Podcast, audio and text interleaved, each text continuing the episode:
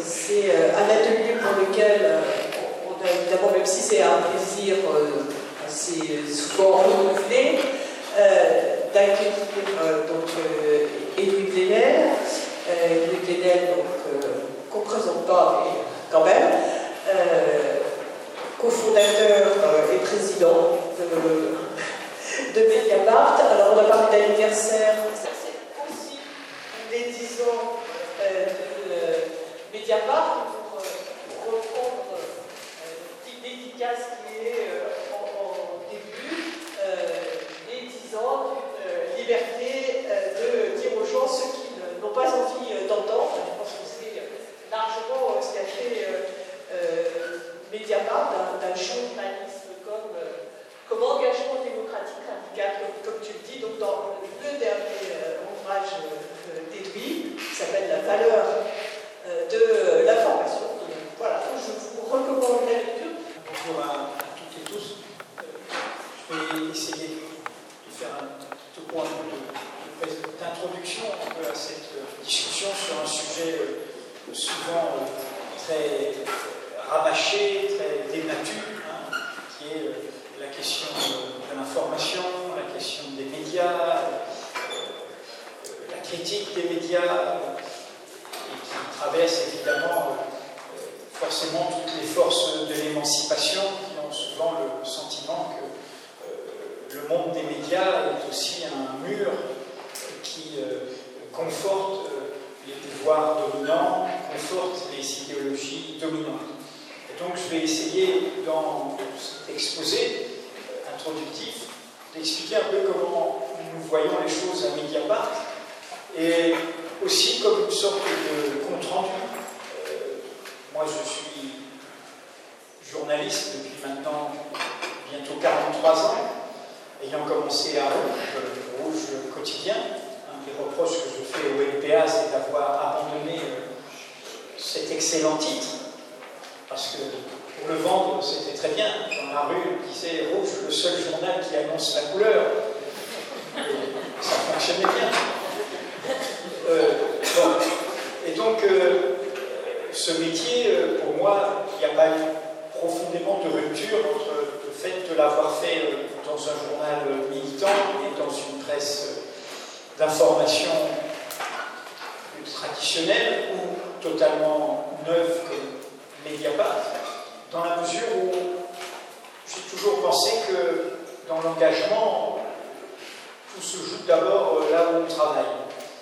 Je pense que parmi toutes les questions euh, qui traversent euh, aujourd'hui, euh, dont on discutera cet après-midi dans la, crise qui nous traverse, il faut réhabiliter le fait que le premier engagement, c'est de savoir se battre là où on travaille, dans son métier.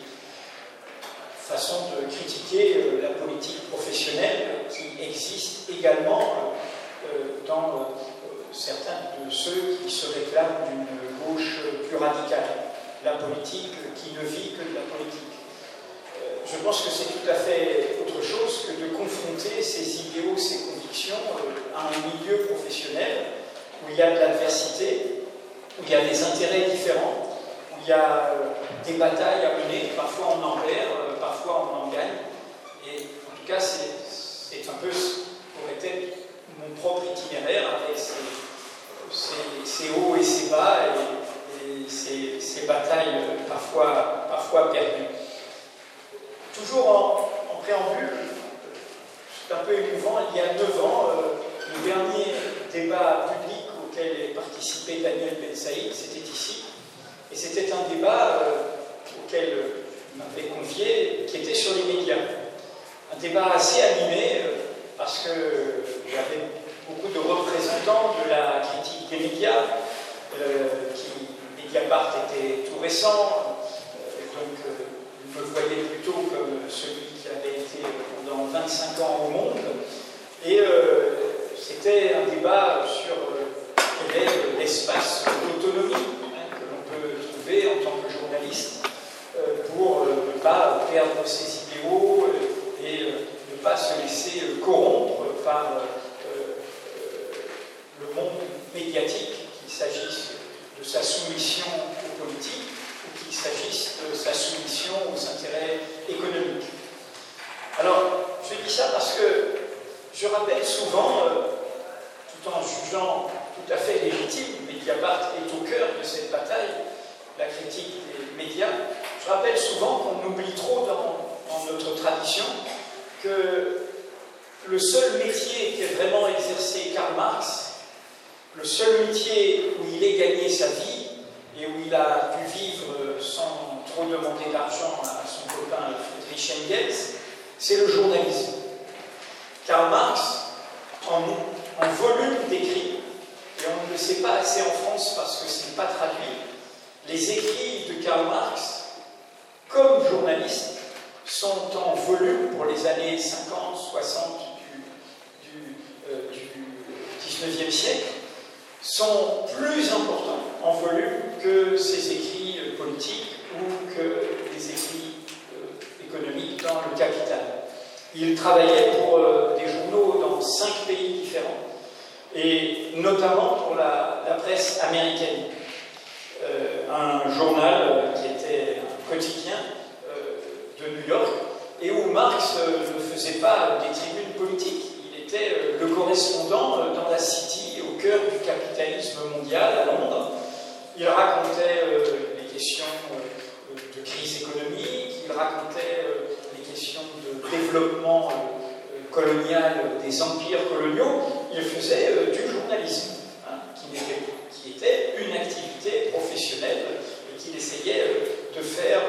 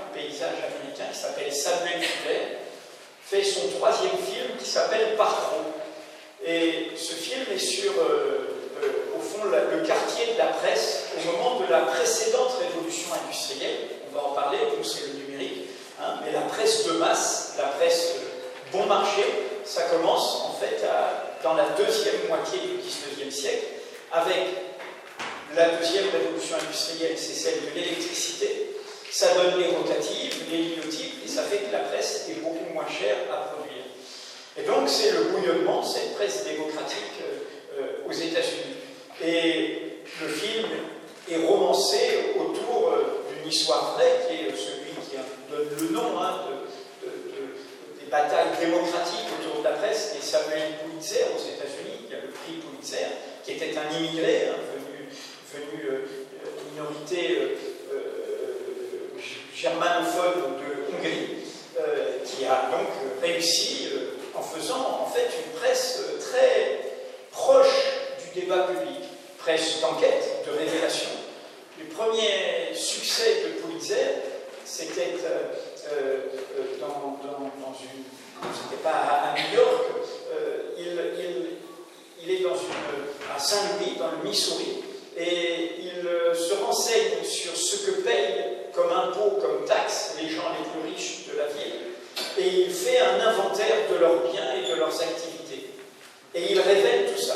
Il rend public leur fortune et qu'est-ce qu'ils payent comme taxe. Évidemment, le contraste est saisissant. Et du coup, il mène une campagne en disant Bon, on est dans le pays des self-made on peut réussir, etc. Mais si on réussit, on doit rendre à la société.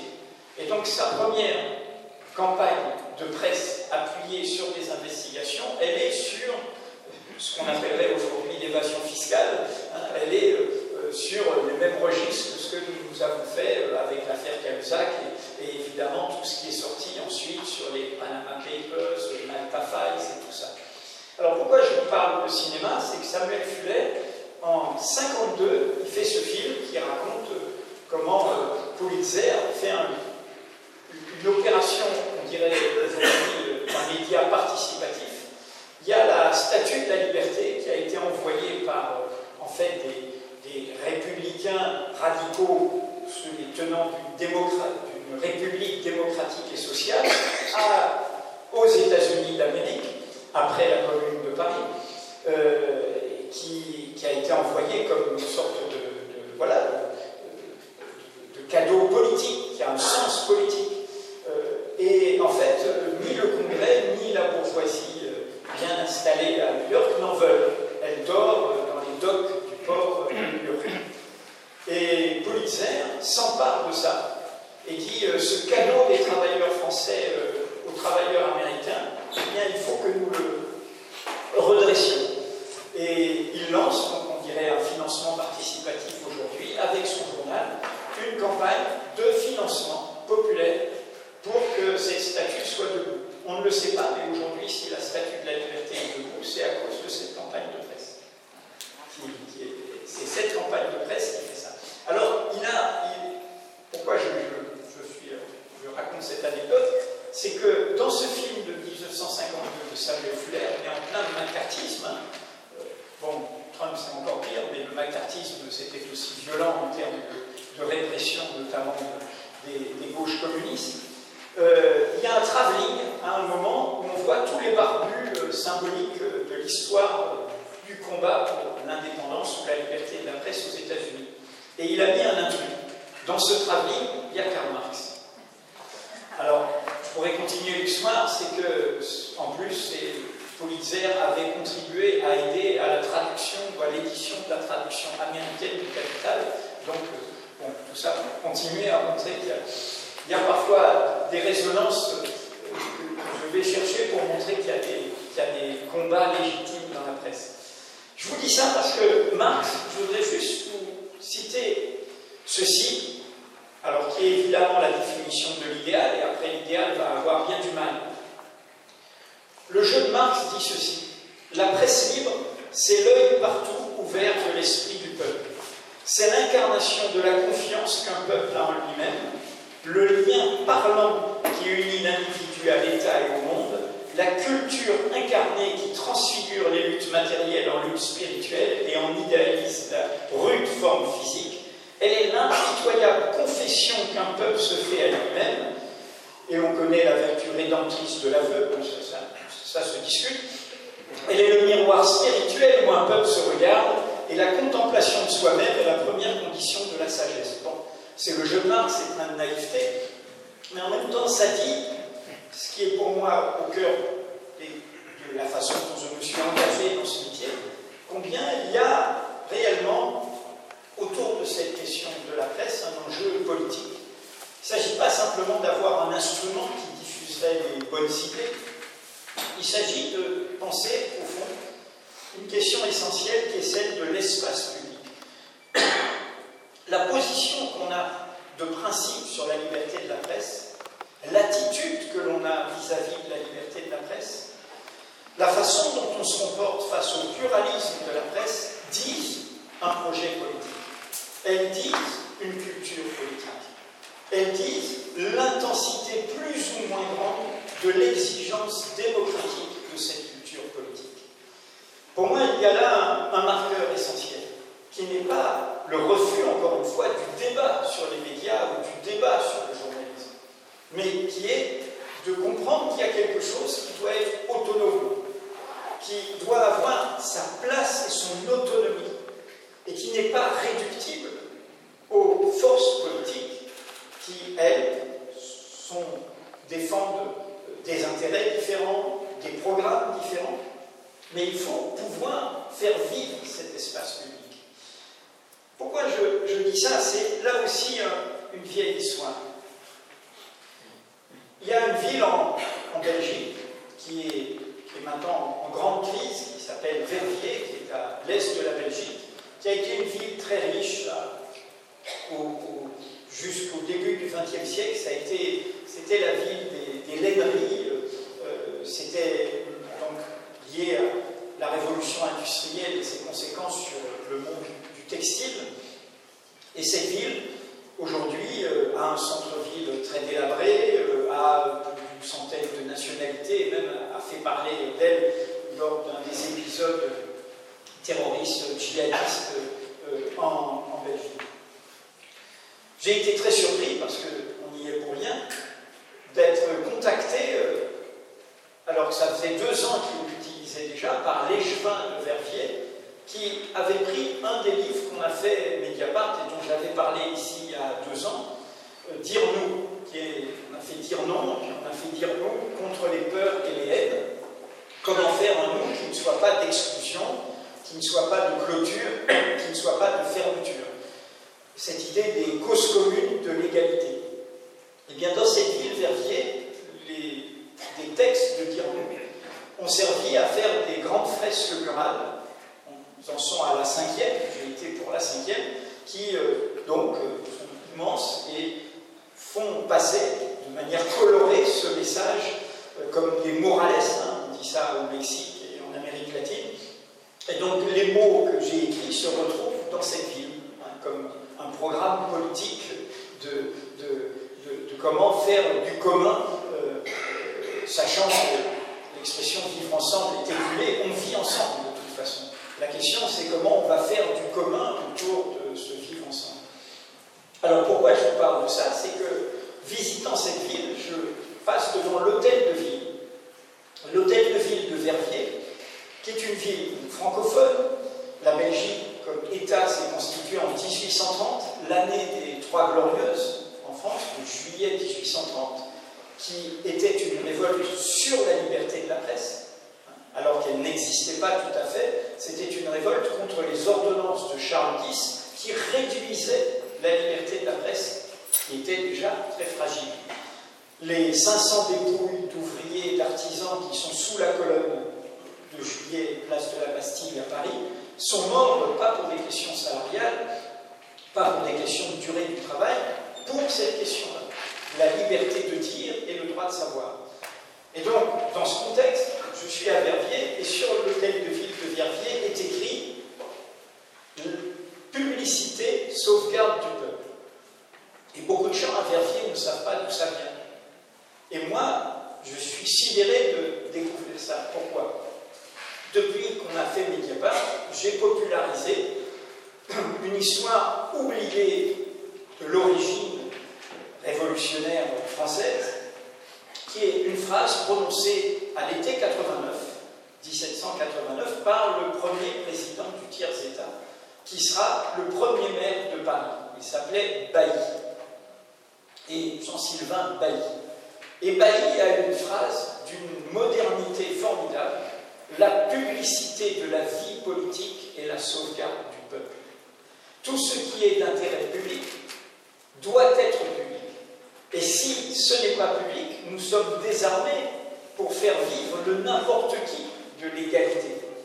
Nous avons tous le droit de nous emmêler sans distinction d'origine, sans distinction euh, de conditions, sans distinction d'apparence, de croyance, sans distinction de sexe, de genre. Mais pour m'en mêler, il faut que je sache. Si ceux qui veulent capter le pouvoir possèdent à eux seuls le savoir, et m'empêche de, savoir ce qu'il en est, je vais voter à l'aveugle, je vais voter pour mon pire ennemi, je vais voter pour mon pire malheur. Cette formule, la publicité de la vie politique et la sauvegarde du peuple, dans un des musées à Paris, on trouve des écussons des premiers huissiers de la mairie de Paris en 1791-92, début de la Révolution française, et ils ont comme écusson responsabilité, publicité, sauvegarde. Donc tout ça pour dire que, quels que soient les débats sur l'éthique des médias et évidemment la façon dont la marchandise, l'économie, la rentabilité, les intérêts économiques vont s'en emparer, il y a un enjeu démocratique, politique essentiel. Le deuxième point que je voudrais souligner comme enjeu essentiel, surtout pour toutes celles et tous ceux qui ont des convictions, qui ne sont pas au fil de l'eau, vous tous, qui ont des idées, euh, des causes à défendre. Et c'est une question qui rejoint cette question de la culture démocratique. Et pour euh, le courant euh, historique dont est issu le NBA, c'est une question essentielle. Vous savez, ce qu'on a appelé, je préfère appeler l'opposition de gauche au stalinisme, plutôt que le trotskisme, c'est-à-dire au fond des forces très très minoritaires, très solitaires, qui à une époque où le nazisme et le fascisme triomphaient euh, déjà dans plusieurs pays d'Europe, ont considéré qu'ils ne pouvaient pas pour autant se taire sur euh, l'imposture qui était faite au nom des mots socialisme ou communisme. Sur le fait que les procès de Moscou, euh, où on organisé pour assassiner des révolutionnaires, étaient truqués. Sur le fait qu'il y avait certes des camps de concentration euh, nazis, mais qu'il y avait le goulag et qu'il y avait aussi un système concentrationnaire soviétique. Ces forces très minoritaires, car à l'époque, le poids de la responsabilité, c'était de dire, mais quand même, il y a le fascisme en face, hein, on doit faire taire la différence, etc. Oui, mais est-ce qu'on doit faire taire la vérité Je dis ça parce qu'il faut se rendre compte de ce qu'a voulu dire pour tous ces, ces groupes, voire groupuscules, très divers les uns des autres, et pouvant se disputer eux-mêmes. Ça continue. Néanmoins, ils ont eu l'audace, dès les années 30, d'appeler leurs journaux la vérité. La vérité. Alors, non pas qu'il y ait l'idée qu'il y ait une vérité, parce que là, on passe au sectarisme, on serait propriétaire d'une vérité, mais que la vérité est un enjeu. Et la vérité sur les faits, sur ce qui concerne le passé, sur le présent. La question des faits alternatifs, des fake news, euh, de prendre le mensonge pour une vérité, certes elle est réactivée aujourd'hui, mais le stalinisme n'a fonctionné que comme ça. Il fonctionnait comme ça sur sa réussite économique, les plans quinquennaux, il fonctionnait comme ça sur sa prétendue démocratie, il fonctionnait comme ça sur la réécriture de l'histoire, l'effacement des personnes sur les photos, etc. Il ne faut pas oublier, c'est-à-dire que cette question-là, elle elle est objectivement ni de gauche ni de droite. J'en reparlerai cet après-midi, c'est-à-dire que c'est la question de comment des pouvoirs, d'où qu'ils viennent, affrontent le pluralisme d'une société, la diversité d'une société, la diversité des intérêts, et qui évidemment doit s'exprimer au cœur d'un espace public. Et dans cet espace public, l'écosystème politique, et c'est, on va y revenir, l'enjeu, y compris dans nos sociétés de basse intensité démocratique, c'est que la nouvelle qui dérange, l'information qui bouscule, puisse surgir. Et son registre, c'est cette question de la vérité, au sens où il y a des vérités de conviction, des vérités d'engagement, nous en avons tous, qui peuvent avoir parfois coïncider un peu avec une part parfois de nos préjugés. On a un cadre, il y a une vérité, ça rentre dans le cadre. C'est ce que la philosophe Anna Arendt appelait euh, les vérités de raison. Elle reprenait ça d'un autre philosophe, c'est un faux ami. Les vérités de raison peuvent être déraisonnables. Il y en a des pertinentes, il y en a des déraisonnables. Il y en a des rationnelles, il y en a des très folles, il y en a des très progressistes et libératrices, et il y en a des très régressives et destructrices. C'est au fond les vérités d'opinion qu'on se construit tous. La vraie question, c'est quelle est la dialectique de ces vérités d'opinion avec d'autres vérités qui sont beaucoup plus fragiles et qui peuvent disparaître, qui peuvent être étouffées. Je prenais l'exemple du stalinisme et de comment il a fonctionné quand même pendant pas mal de décennies. Et évidemment, on peut évidemment prendre ce qui se passe avec la propagande des, nouvelles figures réactionnaires qu'incarne Trump, mais il n'y a pas que lui, et, on peut en trouver beaucoup d'autres. C'est comment ces vérités d'opinion ont une relation avec, non pas la vérité, avec un grand V et un singulier, mais avec les vérités de fait. Les vérités de fait. Ce qui permet de comprendre le réel, le présent, lequel est encombré de passé, les vérités de fait. Non pas qu'il y aurait une seule vérité de fait qui serait pertinente, elles, font un puzzle, les vérités de fait. Elles se complètent. Hein, la réalité, c'est un puzzle avec ses, ses nuances, ses contradictions. Donc cette question de comment on crée l'écosystème qui permet à ce que des vérités de fait surgissent. Et l'intérêt de ces vérités de fait, c'est qu'elles vont nous bousculer, qu'elles vont nous obliger à comprendre des choses, qu'elles vont nous obliger à bouger dans nos conditions. Je vais prendre un exemple qui n'est pas seulement de l'ordre du journalisme, mais le journalisme a eu une responsabilité par rapport à cela. Nous allons aussi en parler cet après-midi. Nous sommes face et c'est bien pour ça que le défi est immense pour les révolutionnaires. Nous sommes face à une crise de civilisation, pas simplement une crise du capitalisme.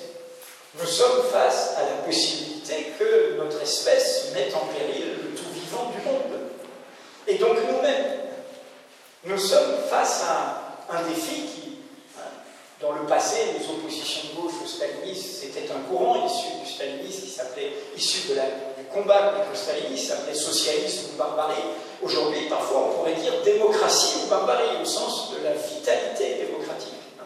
Parce qu'on voit bien que ce monde est intenable et qu'il fait régresser des libertés élémentaires, fondamentales.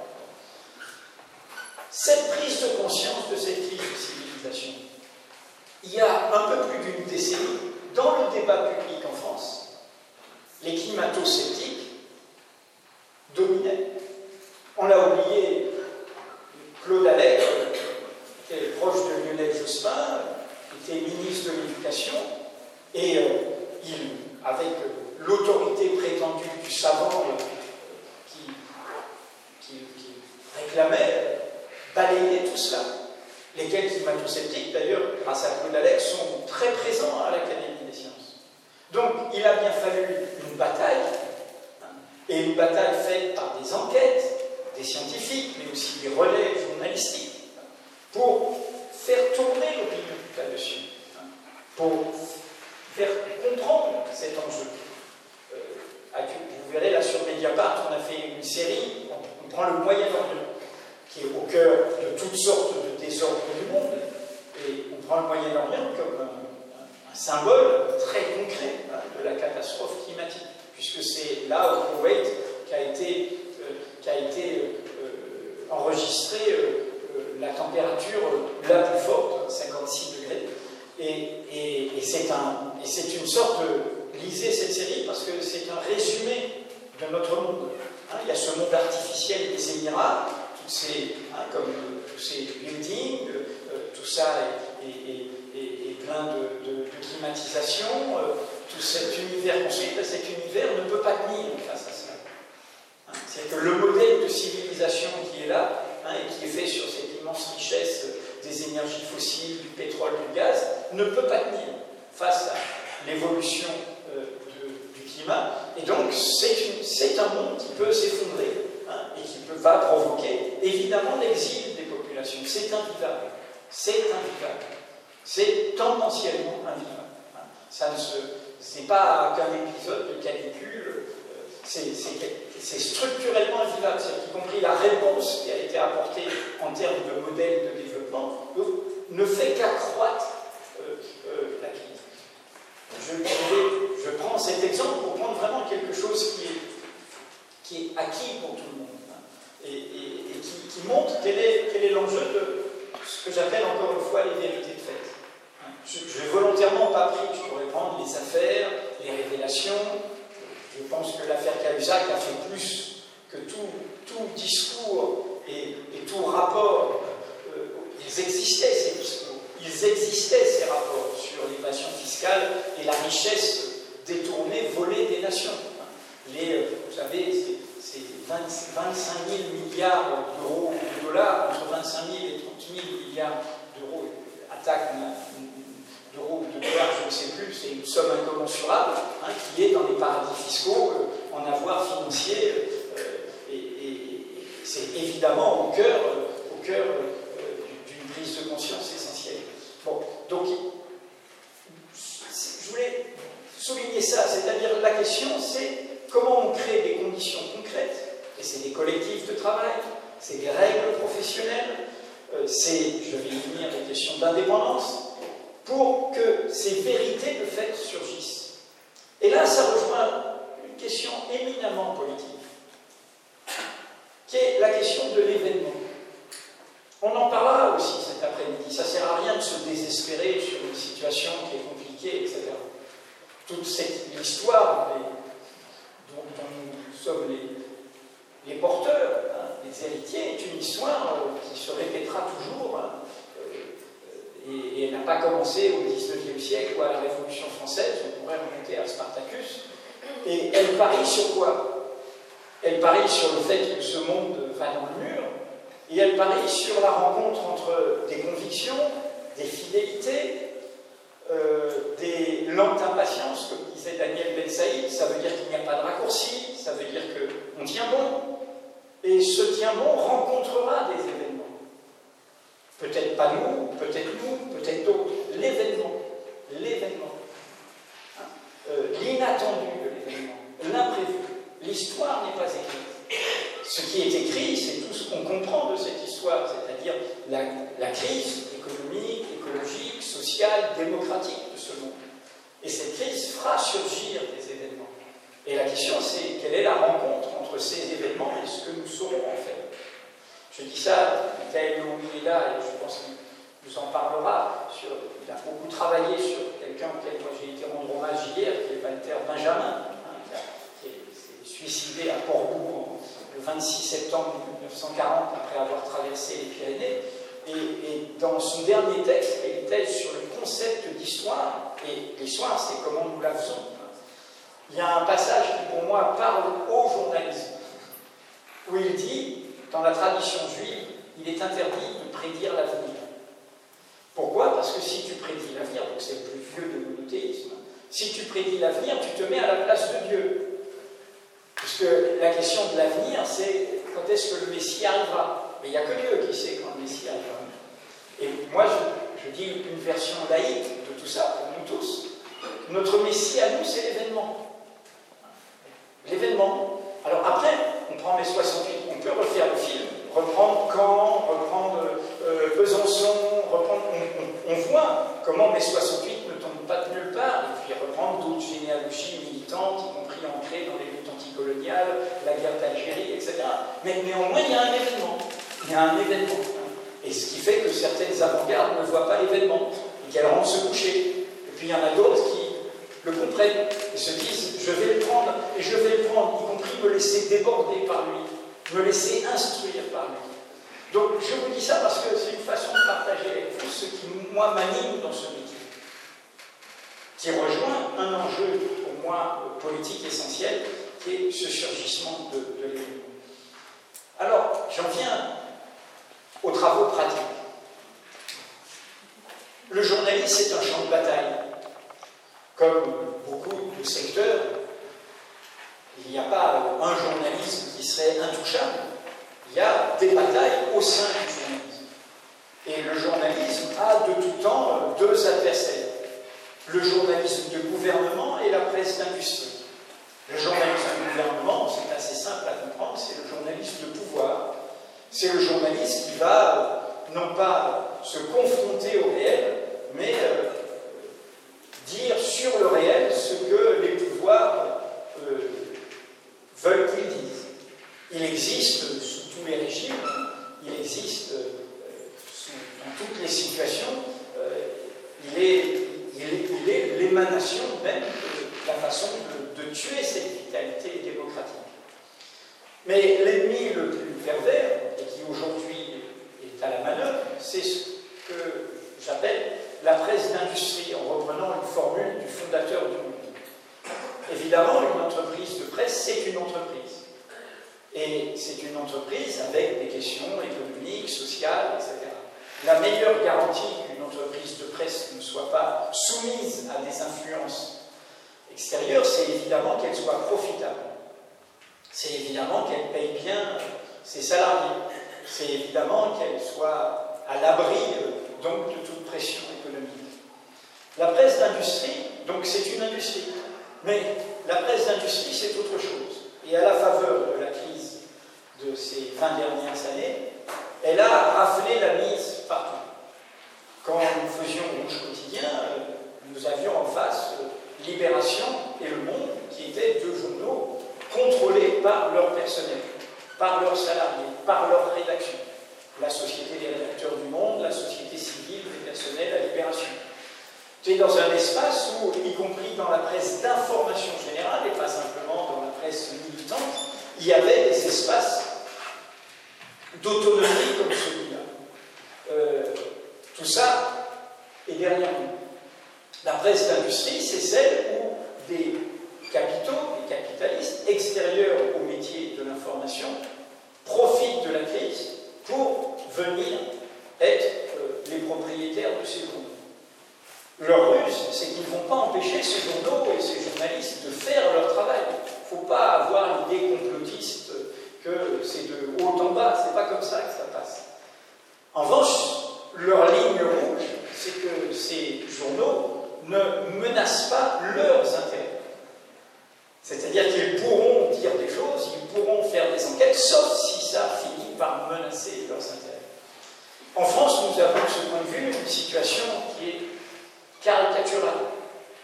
Nous sommes le seul pays des vieux pays démocratiques dont l'ensemble des médias privés est aujourd'hui propriétaire d'industriels, je précise bien, extérieurs au métier de l'information. Donc ils ne connaissent rien à nos métiers et qui n'ont qu'un enjeu, quel est le pouvoir d'influence qu'ils ont de cette manière-là. Vous le savez, le Parisien, les échos, radio classique, sont propriétés de Bernard Arnault, LVMH, qui est aussi le premier annonceur publicitaire de France. Ça a des conséquences, je pense que Ruffin, vous l'avez raconté quand il est venu ici, quand il a fait Merci Patron sur Bernard Arnault, et évidemment, ils n'ont pas pu en parler, mais vous savez, même de. Pourtant, ça n'a pas l'impact de Merci Patron. Euh, quand est sorti ce livre, je suis passé à France Inter un matin, et il y avait deux invitations qui étaient prévues. Une pour une matinale de radio classique et l'autre pour une vidéo aux échos.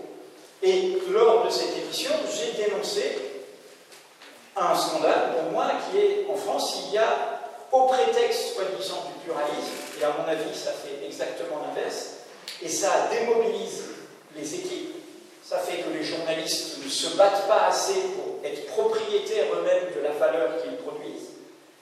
Il y a des aides publiques à la presse, des aides directes à la presse. 80 millions d'euros chaque année sont donnés aux journaux. Il ne s'agit pas euh, les aides indirectes, vous connaissez notre bataille, la TVA, le fait que la presse ne soit pas trop chère, que la taxe sur la presse, parce que ce n'est pas une marchandise comme les autres, ne soit pas la même, etc. Non, les aides directes, 80 millions. La bataille, comme nous avons créé Mediapart, nous avons mené avec notre syndicat professionnel, au tout début, il y a 10 ans, c'était dire, ben, s'il y a de l'argent public qui va à la presse, eh ben, ça doit être public, la publicité de la vie politique et la sauvegarde du peuple. Les patrons de journaux nous ont répondu secret des affaires. Lesquels journaux Il n'y avait plus hein, l'indépendance économique du monde, nous avions en face les mêmes, hein, interchangeables. On a mené la bataille, on l'a gagnée. Et du coup, ces chiffres sont publics. Et ils sont publics, on a mené une deuxième bataille, titre par titre.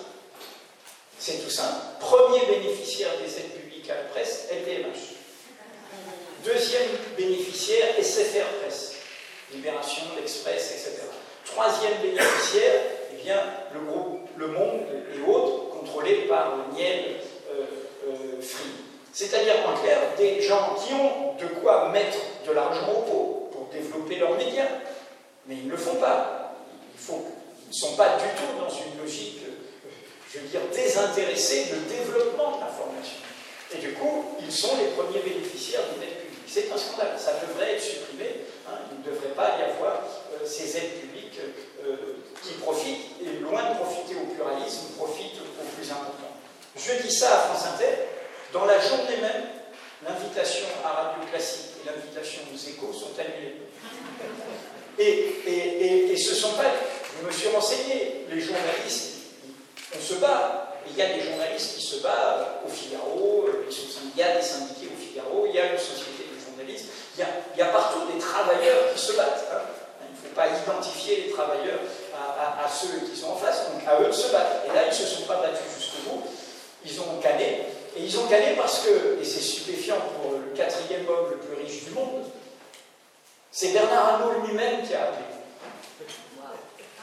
C'est-à-dire que pour comprendre combien, combien dans cette logique d'appropriation, y compris ce qui est un débat légitime, hein, ne, peut, c'est pas possible qu'ils viennent dire ça euh, à, à Et donc, cette question de la presse d'industrie, et c'est le cœur au fond de ce qu'on a voulu démontrer avec Mediapart, est au cœur d'un enjeu décisif, qui est l'indépendance économique, et qui est beaucoup oublié par la majorité de la profession.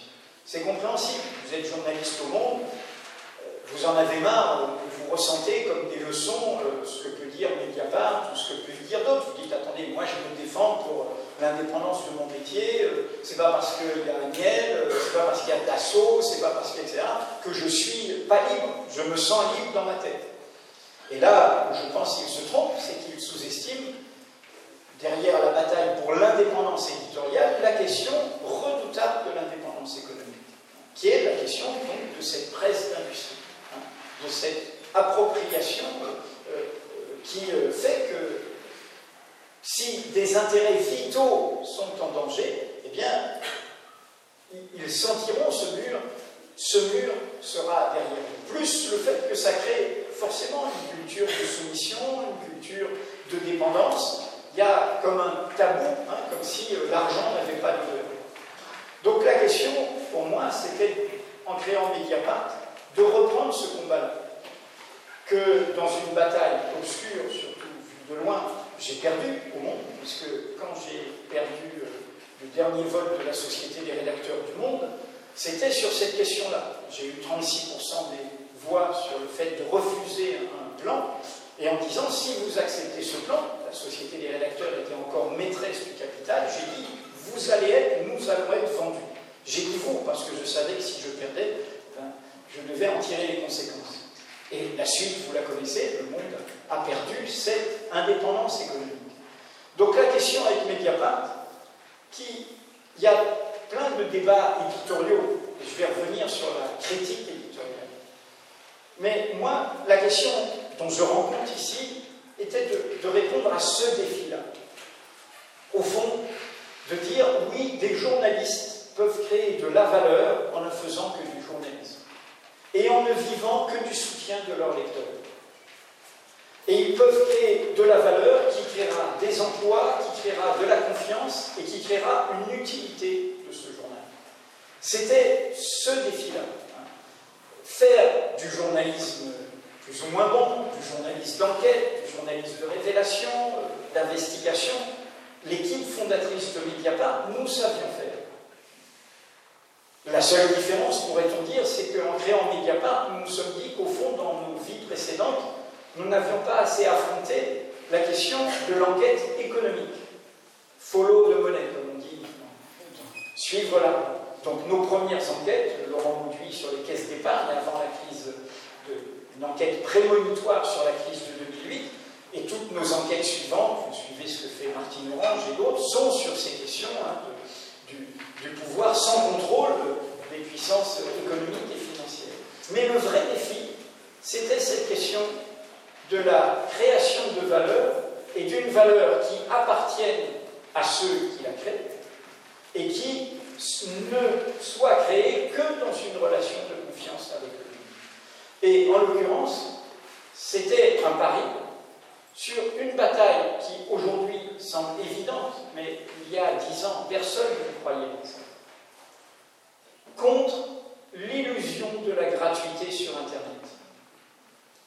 notre conviction, c'était que cette gratuité est une fausse gratuité, c'est une gratuité publicitaire, c'est une gratuité où le lecteur, consommateur devient lui-même le produit qui va servir à faire des recettes publicitaires à son insu. Et que ça ne peut pas être le modèle de ce que je viens de vous définir. Le journalisme comme enjeu d'une bataille démocratique sur l'espace public du droit de savoir et de la liberté de dire. Pourquoi? Parce que le modèle de la gratuité, historiquement, hein, dans l'histoire des médias comme secteur économique, le modèle de la gratuité, c'est le modèle du divertissement. Pourquoi? Parce que le modèle de la gratuité, c'est je veux des recettes publicitaires. Pour avoir des recettes publicitaires, il faut que j'ai la plus grande audience.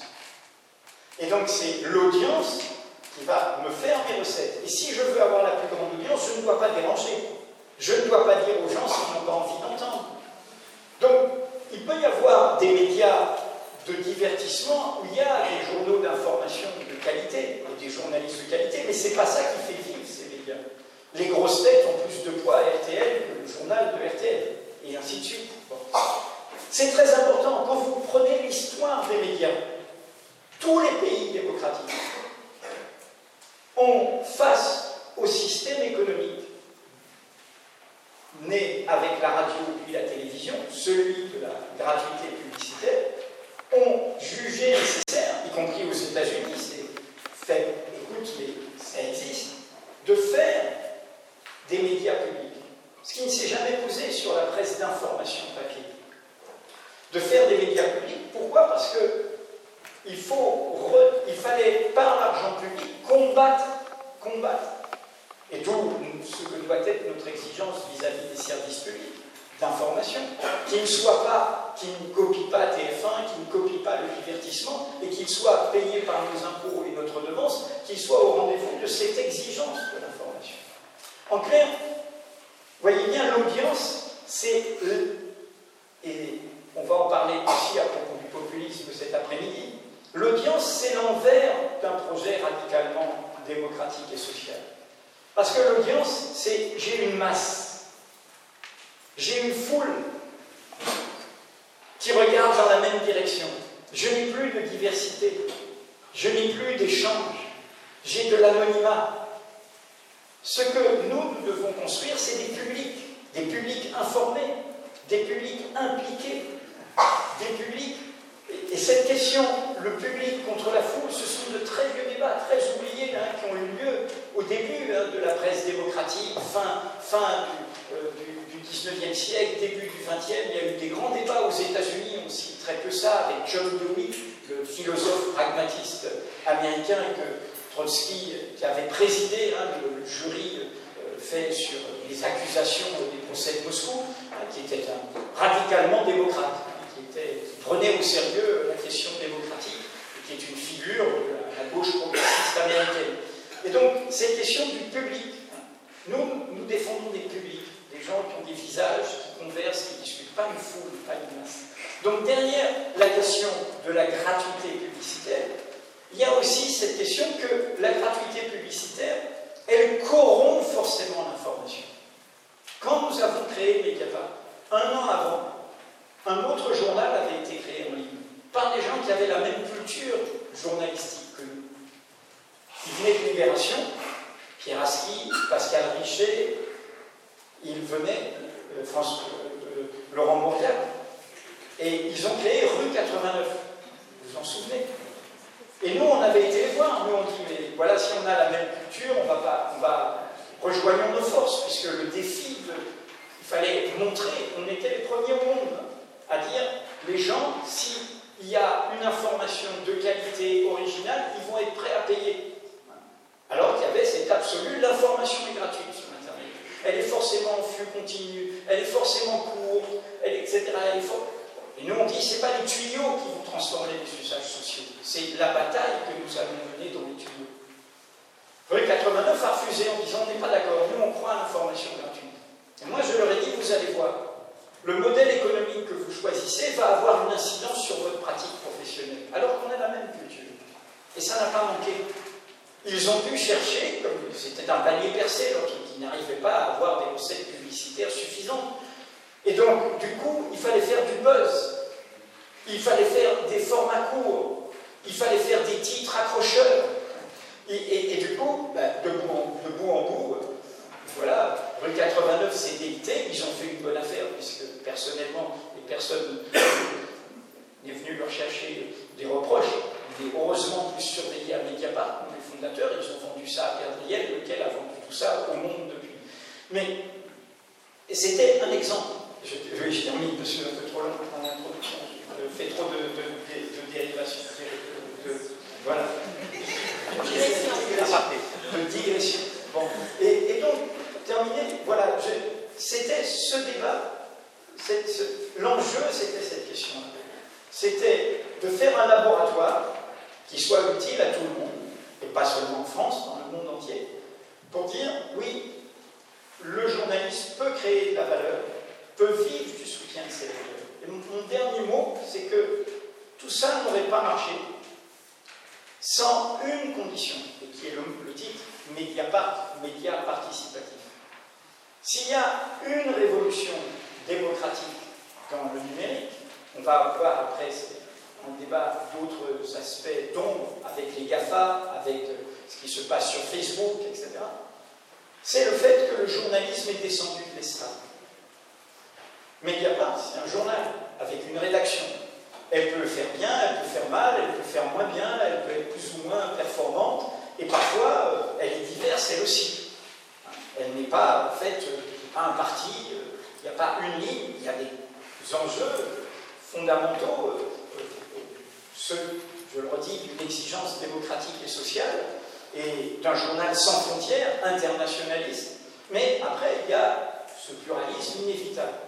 Puis, parfois, les erreurs humaines, les insuffisances humaines. Qu'est-ce qui, quelle est la force d'un tel journal?